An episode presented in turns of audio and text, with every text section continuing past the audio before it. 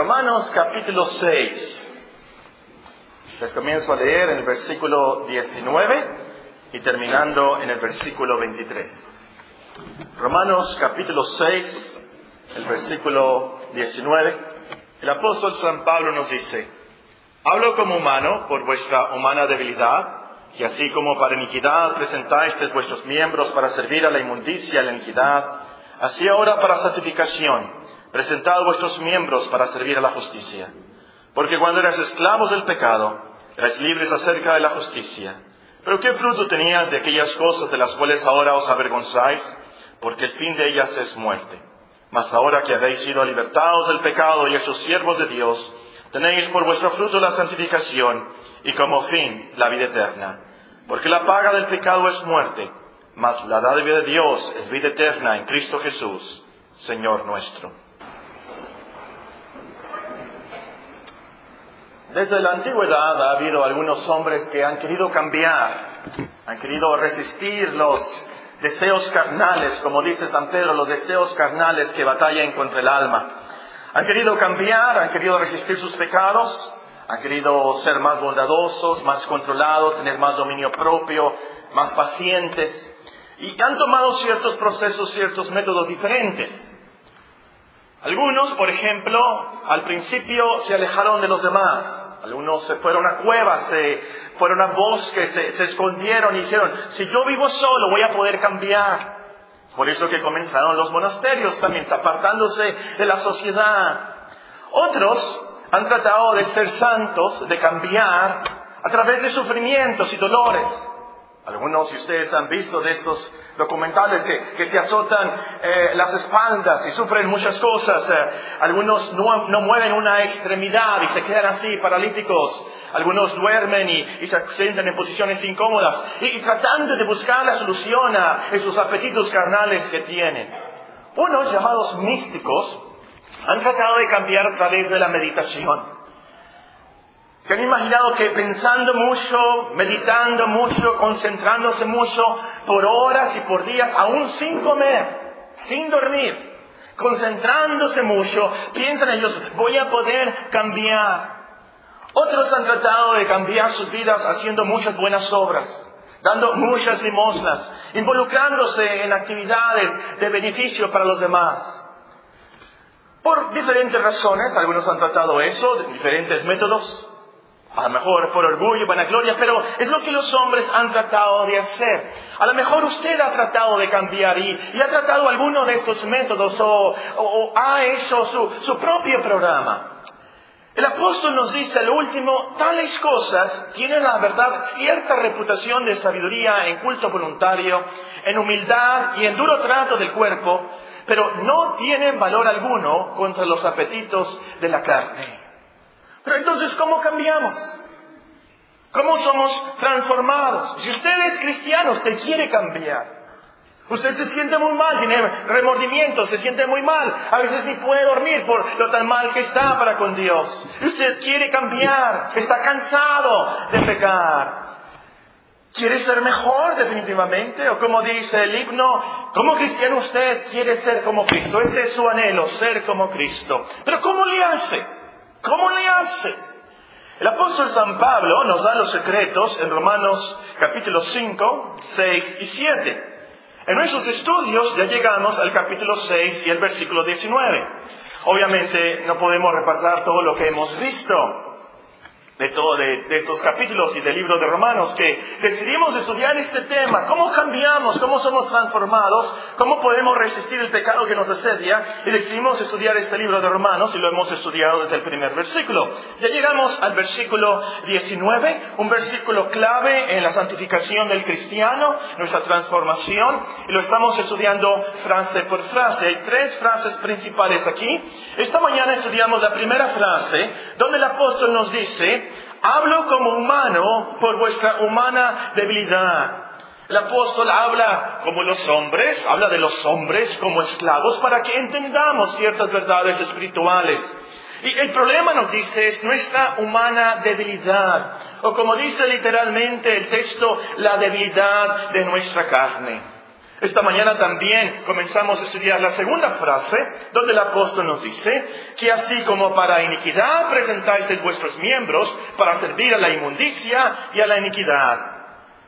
Primero que resalta en esta frase observamos es que el apóstol en vez de decir pecado, ahora dice iniquidad, ahora dice inmundicia y vuelve a repetir la palabra iniquidad. Esto nos enseña, vimos en esta mañana, que en la carrera de la santidad es súper importante que reconozcamos que nuestro pecado, a lo último, es iniquidad, es inmundicia ante Dios.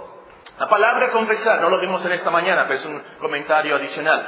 La palabra confesar, literalmente, en el griego significa decir lo mismo.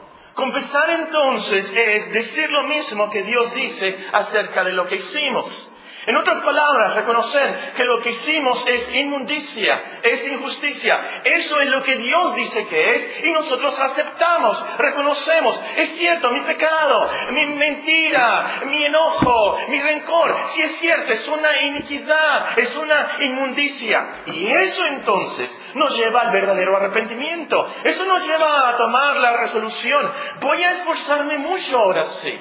Ahora sí, voy a leer, voy a orar, voy a disciplinarme, voy a buscar un supervisor que me ayude, voy a ayunar. Porque Dios es santísimo, mi Dios, mi creador, mi juez al final. Dice que es algo inmundo, dice que es algo de mucha iniquidad, que ha quebrantado su ley, que es suciedad, que me contamina el alma y el corazón. Claro que voy a cambiar.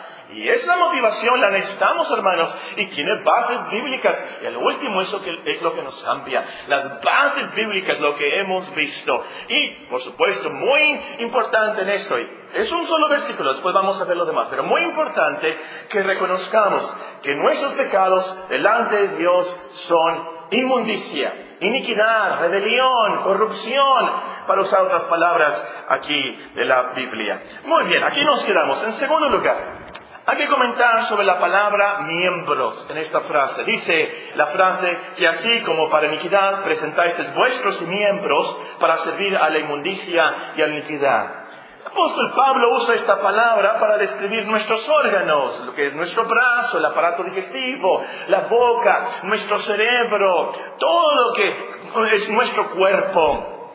Se trata entonces de los miembros de nuestro cuerpo. Ya vimos algo de eso en el versículo 13, véanlo, Romanos capítulo 6 y versículo 13. Ni tampoco presentéis vuestros miembros al pecado como instrumentos de iniquidad, como herramientas de iniquidad, sino presentaos vosotros mismos a Dios como vivos entre los muertos y vuestros miembros a Dios como instrumentos de justicia. Un versículo muy parecido. Esto nos enseña, y aquí está la lección de esto, que la santidad tiene que ver mucho con el uso de nuestros miembros. La santidad, el cambio de vida, esa transformación tiene que ver mucho con nuestros órganos, con nuestros brazos, con nuestros ojos. Y es obvio, obvio, porque lo que hacemos, lo hacemos con nuestro cuerpo, con la boca. Nosotros podemos gritar, podemos decir malas palabras, podemos decir chismes, con tu boca comes lo que no debes. Con los ojos puedes ver a una muchacha mal vestida. Puedes codiciar en la tienda. Puedes leer cosas que no debes. Con las manos puedes pegarle a tu hermanito, puedes pegarle a tu hermanita, o mover el mouse, el ratón de la computadora para ver cosas que no debes. Es con nuestros órganos, nuestra mano, nuestro tacto, nuestros ojos, que hacemos lo que hacemos contra Dios. Ahora, muy importante esto. Recuerden el contexto de Romanos 6. ¿Qué estamos viendo? El apóstol nos está diciendo, nos está enseñando cómo podemos ser buenos cristianos. Y él habla aquí de qué? De nuestros cuerpos. Que presentemos nuestros miembros para servir a la justicia. Entonces, y voy a tratar aquí de ser lo más sencillo, básico y simple posible. La santificación, el cambio, la transformación, no se trata de pensar mucho, no se trata de meditar por horas, por horas, no se trata de meternos a un cuarto sin internet y que nadie nos hable y, golpearnos ahí, golpearnos y, y no se trata de eso. El apóstol San Pablo nos dice aquí, se trata de presentar tu cuerpo para servir a la justicia. Y en esto quiero que me escuchen bien los teólogos, que no me van a, vayan a decir que soy hereje al final. No se trata de cambiar por pura fe.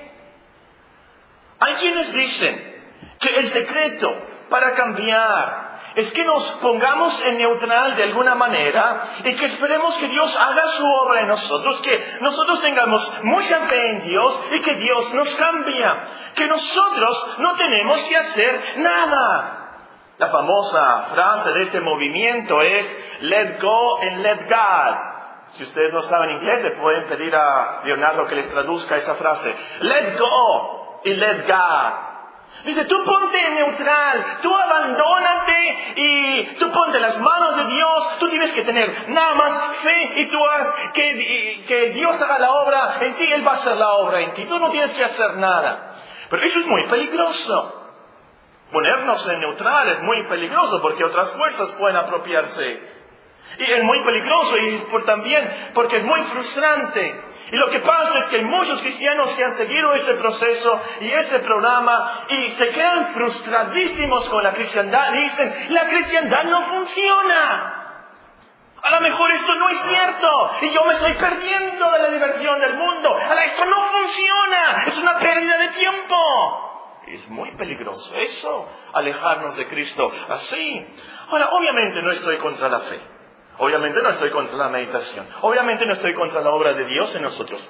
Pero la fórmula bíblica, según vemos en estos pasajes, incluye nuestra determinación, nuestra disciplina de nuestros cuerpos para Dios. Incluye esa cierta disciplina firme de lo que hacemos con nuestros cuerpos todos los días. Por supuesto, esto viene del corazón, ya lo vimos esto, y es una obra de Dios, por supuesto. Él usa su palabra en nuestra mente, en nuestro cerebro, nuestro corazón. Él usa nuestros pensamientos para que nosotros actuemos. Por supuesto, ya lo vimos eso, y ahora estamos en lo práctico. Lo que tenemos que hacer es actuarlo. Lo que tenemos que hacer es disciplinarnos, controlar nuestros cuerpos y presentárselo a Dios como un sacrificio vivo, santo, agradable a Dios. Ahora, antes de, comentar la, última frase de nuestro texto, otra palabra clave aquí que hay que ver es la palabra iniquidad. Nos dice el texto que así como para iniquidad presentáis vuestros miembros para servir a la inmundicia y a la iniquidad. ¿Notaron que se repite? Se repite la palabra iniquidad.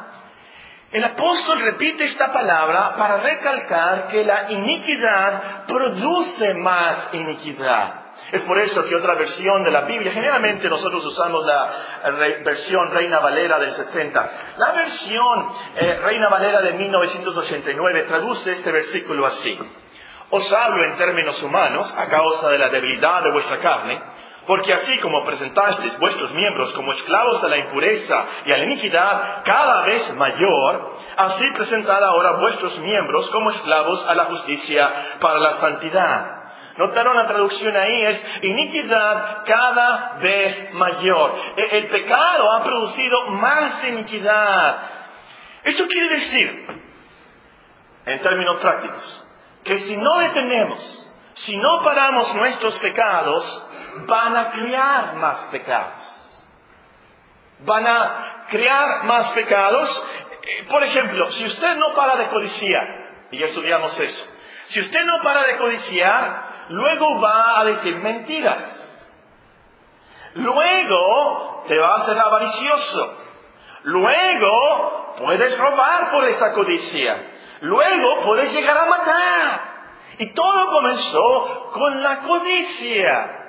Es así entonces que nosotros tenemos que parar al pecado porque es muy peligroso, porque se reproduce y se multiplica. El pecado produce, por así decirlo, ciclos viciosos, o como las bolas de nieve que comienzan pequeñas, pero bajan de la montaña y se van haciendo más grandes y más grandes y más grandes hasta que hacen roca y luego producen una avalancha. Así es el pecado. El otro día en mi cuarto me encontré a un grillito Chiquitito, chiquitititito el grillito. Generalmente en la casa no matamos a nadie. Bueno, por supuesto no matamos a nadie. No matamos animales. lo que quise decir. No matamos arañas. Alá nos tiene prohibido, Alá Rafael nos tiene prohibido matar las arañas. Dice que son buena gente, que ayudan y ya ustedes pueden escuchar ahí la teoría de Alá. No, no matamos a nada. Y, a veces entran lagartijas. Bueno, el caso es que estaba ahí un grillito, muy chiquito, pero lo maté. Lo maté.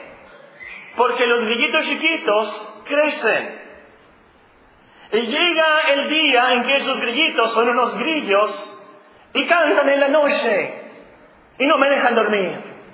Y para un orozco, un grillo es lo más terrible del mundo. En la noche, a las dos de la mañana, ponemos una revolución, sacamos los rifles de cacería hasta encontrar el grillo y matarlo. Ese grillo no nos deja dormir. Mate el pecado chiquito, porque luego crece y no te deja dormir. Debemos de matar, detener el pecado lo más antes posible, porque crece, se reproduce se multiplica, iniquidad cada vez mayor. Es por eso que el apóstol repite esta palabra. Bueno, ahora sí vayamos a la, última frase. Vean el texto lo que nos dice. Hablo como humano por vuestra humana, Romanos capítulo 6 y versículo 19. Hablo como humano por vuestra humana debilidad, que así como para iniquidad presentáis vuestros miembros para servir a la inmundicia, a la iniquidad, así ahora para santificación presentad vuestros miembros para servir a la justicia. Aquí hay tres palabras, tres palabras que tenemos que aclarar de esta frase antes de aplicarla. En primer lugar, cuando el apóstol Pablo dice santificación, para santificación, no se trata de una canonización católica, que vamos a hacer San Paco y San Belito y Santa Brisel y Santa Albertita. No, no se trata de eso, por supuesto. En la Biblia todos los creyentes son santos. En la palabra de Dios todos los creyentes, todos los cristianos son llamados a ser santos. Aquí cuando nos dice para santificación, se trata de esa transformación que Dios logra en todos los cristianos. Para usar las palabras del capítulo 8, a todos los predestinados, a todos los que Dios justifica, Dios transforma a la imagen de su Hijo. Es decir, nos ayuda poco a poco, es un proceso en el cual nos transforma y nos ayuda a ser más pacientes, a tener más fe, a tener más misericordia, a ser más puros y todas las virtudes de Cristo. Esto es para todos los cristianos, no para unos super elegidos, super espirituales, no, no, no, no, esto es para todos los cristianos. Usted, usted como creyente, como cristiano, para santificación, debe presentar sus miembros para servir a la justicia. Claro, por supuesto, Dios hace la obra, pero ven aquí, a diferencia de la salvación, nosotros tenemos parte, nosotros colaboramos con Dios, usamos nuestros brazos, usamos nuestros ojos, usamos nuestros oídos, nuestros cerebros, nuestras manos, todo, nuestro cuerpo, todo lo que somos para santificación. En segundo lugar, noten que dice presentar. Esta palabra en el original trata de la presentación de un animal para ser sacrificado a Dios. Y la misma palabra que se usa en Romanos 12 cuando el apóstol nos dice, así que hermanos os ruego por las misericordias de Dios que presentéis vuestros cuerpos en sacrificio vivo, santo, agradable a Dios, que es vuestro culto racional. Entonces, cuando tú estés usando los miembros de tu cuerpo para cumplir con este texto, piensa, yo estoy presentando mi cuerpo, los miembros de mi cuerpo, en un sacrificio vivo y santo, agradable a Dios. De eso se trata lo último de este versículo. Los judíos antes presentaban corderos y palomas y, yo pienso muchas veces, ¿cómo me gustaría haber vivido en los tiempos de Salomón y ver el templo, ver las columnas del templo y ver los sacerdotes cómo sacrificaban y, y oler el incienso? ¿Cómo me gustaría yo mismo con mis propias manos llevar un cordero y ver cómo lo sacrificaban en mi lugar? Representando, por supuesto, al Mesías, yo mismo. Pero ahora, hermanos, nosotros, nosotros somos los sacrificados. Por supuesto, en alabanza a Dios, en sacrificios de acción de gracias, pero ahora nosotros presentamos nuestros cuerpos, los miembros de nuestros cuerpos, como sacrificios vivos y santos, agradables a Dios. Bueno, las últimas palabras de esta frase son para servir a la justicia. En vez de servir a la inmundicia, ahora servimos a la justicia. ¿Qué es la justicia aquí? La justicia es la justicia de Dios. La justicia de acuerdo a sus mandamientos, a su voluntad, a su palabra.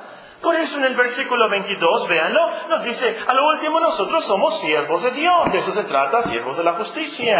Versículo 22 nos dice, mas ahora que habéis sido libertados del pecado y hechos siervos de Dios, tenéis por fruto la santificación y como fin la vida eterna. Siervos de la justicia, de Dios, de sus mandamientos, de su ley, de lo que le agrada a Él, somos siervos de Dios. Muy bien. Ya sabemos qué significan las palabras. Ahora sí podemos aplicar lo que nos dice esta frase. Que así como para iniquidad presentáis vuestros miembros para servir a la inmundicia y a la iniquidad, así ahora, para santificación, presentad vuestros miembros para servir a la justicia. En otras palabras, así como hacíamos cosas malas con nuestros cuerpos antes, ahora que somos siervos de Dios, con nuestros cuerpos hagamos cosas buenas. Antes servíamos al pecado, ahora servimos a Dios. Yo no simpatizo, y lo digo con cuidado, ojalá que nadie me malinterprete en esto.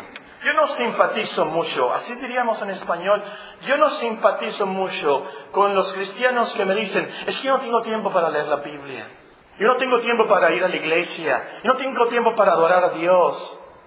Cuando antes de ser cristianos, pasaban horas viendo las novelas Pasaban horas viendo películas. No tenían ningún problema en desvelarse en sus parrandas, en sus fiestas, en sus deportes. No tenían ningún problema en pasar horas en esas cosas, en sus pecados. Hermanos, amigos, si antes servíamos al pecado, ahora con más razón debemos de servir a Dios. Con más entusiasmo con más tiempo, mucho mejor, pues Él nos ha liberado, Él nos ha dado vida, nos ha dado esperanza para el día de la muerte. ¿Sí o no? Claro que sí. Entonces, usted esta noche, antes de abrir las puertas de la iglesia, tiene que determinar, tiene que decidir usar su cuerpo, sus energías, sus actividades, su tiempo para Dios. Tiene que disciplinar su cuerpo, tiene que disciplinar su tiempo, tiene que hacer prioridades. Esto lo tengo que hacer, eso no, es tan importante. Ahora, en mi día eso tengo que hacer para hacer las cosas que agradan a Dios. Al último de eso se trata la vida. Y también es parte de la fórmula bíblica, hermanos, que cambiemos de patrones que haga un intercambio de actividades, que hagamos ahora lo opuesto de antes. El pasaje clásico lo hemos leído, Efesios 4, véanlo otra vez, por favor, Efesios capítulo 4. Voy a comenzar a leer en el versículo 22. Efesios capítulo 4 y en el versículo 22.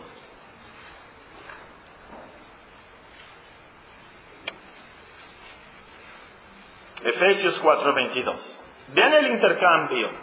Antes esto, ahora esto. En cuanto a la pasada manera de vivir, despojados del viejo hombre que estaba viciado conforme a los deseos engañosos, renovados en el espíritu de vuestra mente, vestidos del nuevo hombre creado según Dios en la justicia y santidad de la verdad por lo cual, desechando la mentira, hablad verdad cada uno con su prójimo, porque somos miembros los unos de los otros. Airaos, pero no pequéis, no se ponga el sol sobre vuestro enojo, ni deis lugar al diablo. El que hurtaba, no hurte más, sino trabaje haciendo con sus manos lo que es bueno, para que tenga que compartir con el que padece necesidad. Ninguna palabra corrompida salga de vuestra boca, sino la que sea buena para la necesaria edificación, a fin de que dar gracia a los oyentes. De eso se trata. Antes lo malo, ahora tenemos que hacer lo bueno. Y aquí es donde fallan algunas personas.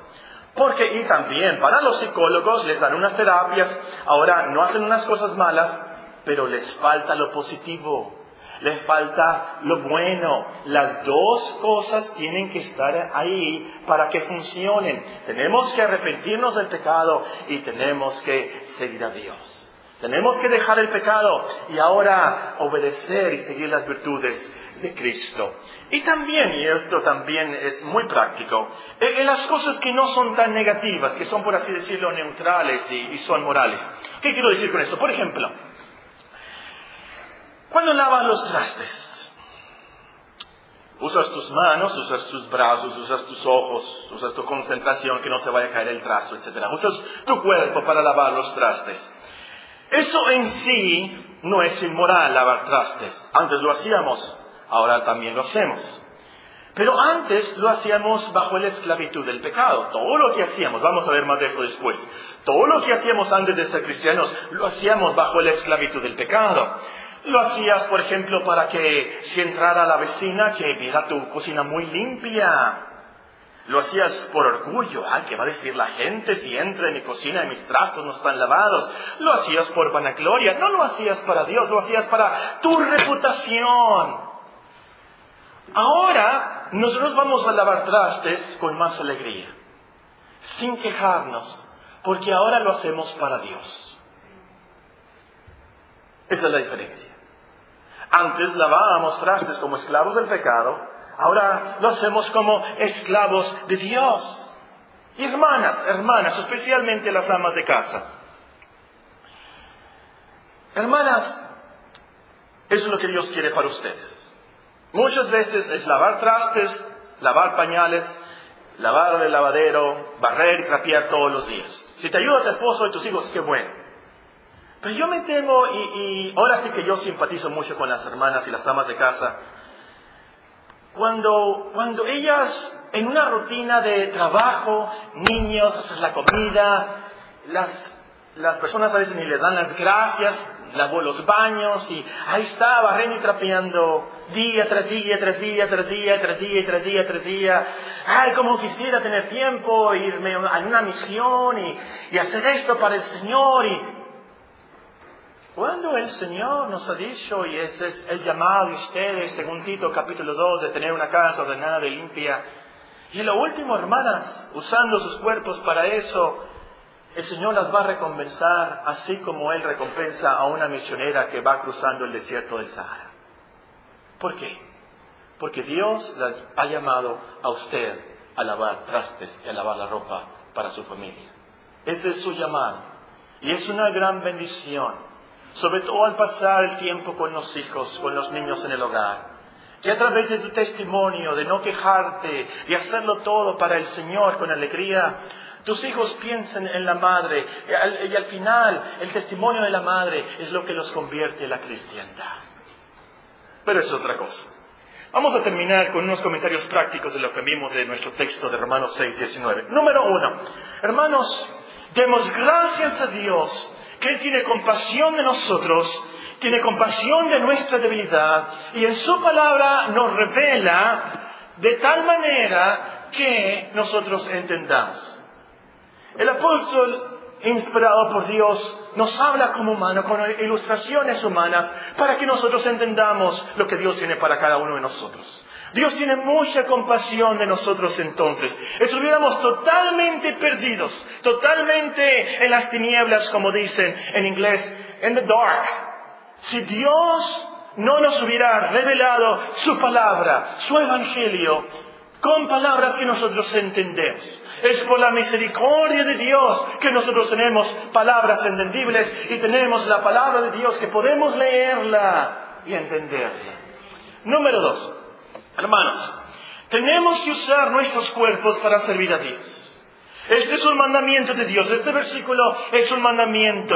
Lo debemos de obedecer y lo vamos a obedecer. ¿Por qué nos dice el versículo 3 y están las bases teológicas ahí? Ya hemos muerto al pecado, pero estamos vivos para Dios en Cristo Jesús. En Cristo Jesús como cristianos tenemos la energía, tenemos el poder, tenemos la disciplina, tenemos la fortaleza en Cristo Jesús. Y hermanos, al ver estas cosas tan prácticas, no se olviden de lo que hemos visto. Es en Cristo que nosotros podemos cumplir con estas cosas tan difíciles. Tan difíciles. ¿Cómo le hago, hermano Paco, para resolver este problema. ¿Cómo le hago, hermano Paco, con este vicio carnal tan fuerte que tengo? ¿Cómo, hermano, a lo último es en Cristo Jesús tenemos vida en Él, vida espiritual que nos da energía y fortaleza. ¿Tienes problemas? Ve a Cristo, córrele a Cristo, abrázate de Cristo, anclate en Cristo, sostente de Cristo, pon tus ojos en Cristo. Y así, entonces podrás cambiar. Pero nosotros, en lo práctico, saliendo de estas puertas, decimos, todo lo puedo en Cristo que me fortalece, sí, pero nos disciplinamos. Y determinamos, yo voy a usar mis ojos para el Señor, voy a usar mis brazos para el Señor, voy a usar mi boca para el Señor, voy a usar mi tacto para el Señor, voy a usar mi cerebro para el Señor. Muy bien. Y también, por supuesto, aquí, algo muy práctico. Las palabras del versículo 13 vimos, por ejemplo, se trata de una consagración de una vez para siempre, una vez por todas. El cristiano se dedica al Señor, por supuesto. Pero también es bueno y útil todos los días presentar nuestros miembros a Dios, especialmente los miembros con los cuales tenemos problemas. Algunos que tenemos problemas con los ojos, otros que tenemos problemas con la boca, otros que tenemos problemas con las manos, con el cerebro, esos pensamientos que, que nos afectan tanto, esos pensamientos pecaminosos tan terribles. Bueno, lo que hay que hacer al levantarte cada mañana, cada mañana, antes de poner los pies sobre el piso, al despertar, ora al Señor, Señor, te presento mi boca. Señor, una vez más consagro mis ojos. Hago ese pacto con mis ojos para ti, Señor. Ayúdame en este día. Y si tienes un problema, por ejemplo, con la boca, haz un estudio bíblico. ¿Qué dice el Señor sobre la boca? Proverbios. Lee Proverbios mañana. Comienza a leer Proverbios mañana. Y subraya cada versículo que menciona la boca. Haz un estudio de ese miembro que con el cual tienes problema. Lee sobre cómo controlarlo. Busca libros. Busca en el internet. Busca sermones. ¿Qué dicen otros hermanos? ¿Cómo le han hecho? Investiga, haz algo al respecto. Porque, número tres, nunca minimicemos el pecado. Vimos algo de esto en esta mañana. Nunca minimicemos el pecado. Siempre veámoslo como lo que es. Inmundicia, iniquidad. Bueno, por supuesto, hay pecados y hay pecados. Hay diferencias. Es pecado mascar el chicle en el salón. Bueno, cuando menos en mis tiempos, en la clase de biología, me acuerdo la maestra cómo se enojaba si mascábamos chicle en el salón. Es un gran pecado, no sé, las maestras nos pueden decir. Es un pecado mascar chicle en el salón, pero es muy diferente a asesinar al presidente, por supuesto. Pero cualquier pecado, por más pequeño que sea, nos hunde en el infierno por la santidad de Dios. Dios es tan santo, tan santo, tan santo, que un solo pecado, el más pequeño pecado que el hombre pueda cometer, lo hunde en el castigo eterno. Nunca minimicemos nuestros pecados, por más pequeños que sean, aunque sean pecados cristianos, por así decirlo. Mucho cuidado. Vimos algo de esto esta mañana. Número cuatro, en penúltimo lugar. Recordemos que no podemos servir a dos señores. Cristo nos dijo esto. No podemos servir a dos señores. O estamos sirviendo la inmundicia o estamos sirviendo a la justicia. Y, por supuesto, ¿qué sirves a Dios? ¿Qué sirves a Dios y sirves a la justicia? Esto no es tan solamente para los pastores y misioneros, pero en tu profesión en tu llamado, en lo que tú haces como estudiante, como empleado, como ama de casa, como jubilado. Hazlo para el Señor. Como dice San Pablo, hazlo con sencillez de vuestro corazón, como a Cristo, no sirviendo al ojo como los que quieren agradar a los hombres, sino como siervos de Cristo, de corazón, haciendo la voluntad de Dios, sirviendo de buena voluntad, como al Señor y no a los hombres, sabiendo que el bien que cada uno hiciere, ese recibirá, del Señor. Haciendo la sopa ahí, moviendo los frijoles ahí, agregándoles eh, el queso ahí, esto lo estoy haciendo para el Señor. Haciendo la tarea, buscando en el internet la investigación que nos dejaron, esto lo estoy haciendo para el Señor limpiando la casa. Esto lo estoy haciendo para el Señor. Trabajando, ahí vamos mañana. Y tomamos café, y vamos al trabajo, ahí vamos a la rutina, otra vez, de 8 a 8 de la noche, o no sé lo que trabaje usted. Y, y otra llegamos a la casa, trabaja. Esto lo estoy haciendo para el Señor. Si tenemos esa perspectiva de la vida, vamos a cambiar, vamos a tener alegría, Vamos a tener paciencia. Esto lo estoy haciendo como siervo de Cristo. En último lugar, demos gracias a Dios que ahora podemos servir a la justicia.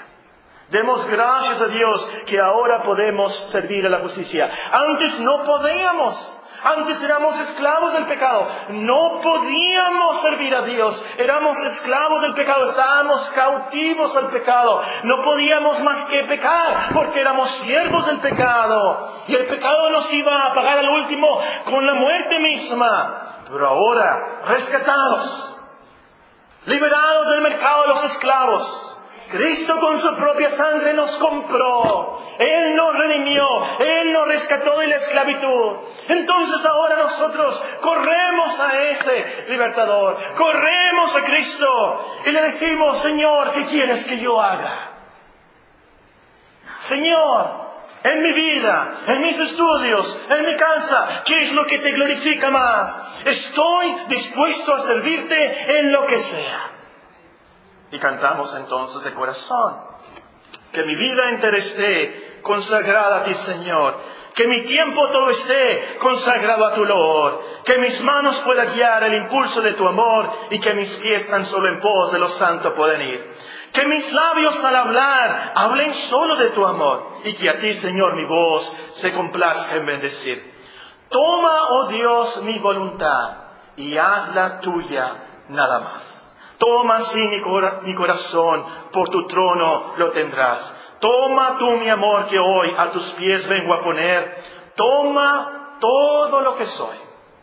Todo tuyo quiero ser. Lo que nos enseña este versículo.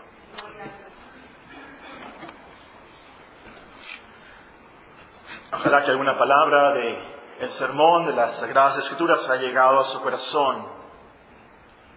Nos ayude a cambiar pero lo principal, lo más importante de todo el sermón, de todo este día, es que lo último lo que tenemos que hacer es buscar a Cristo, creer en Él.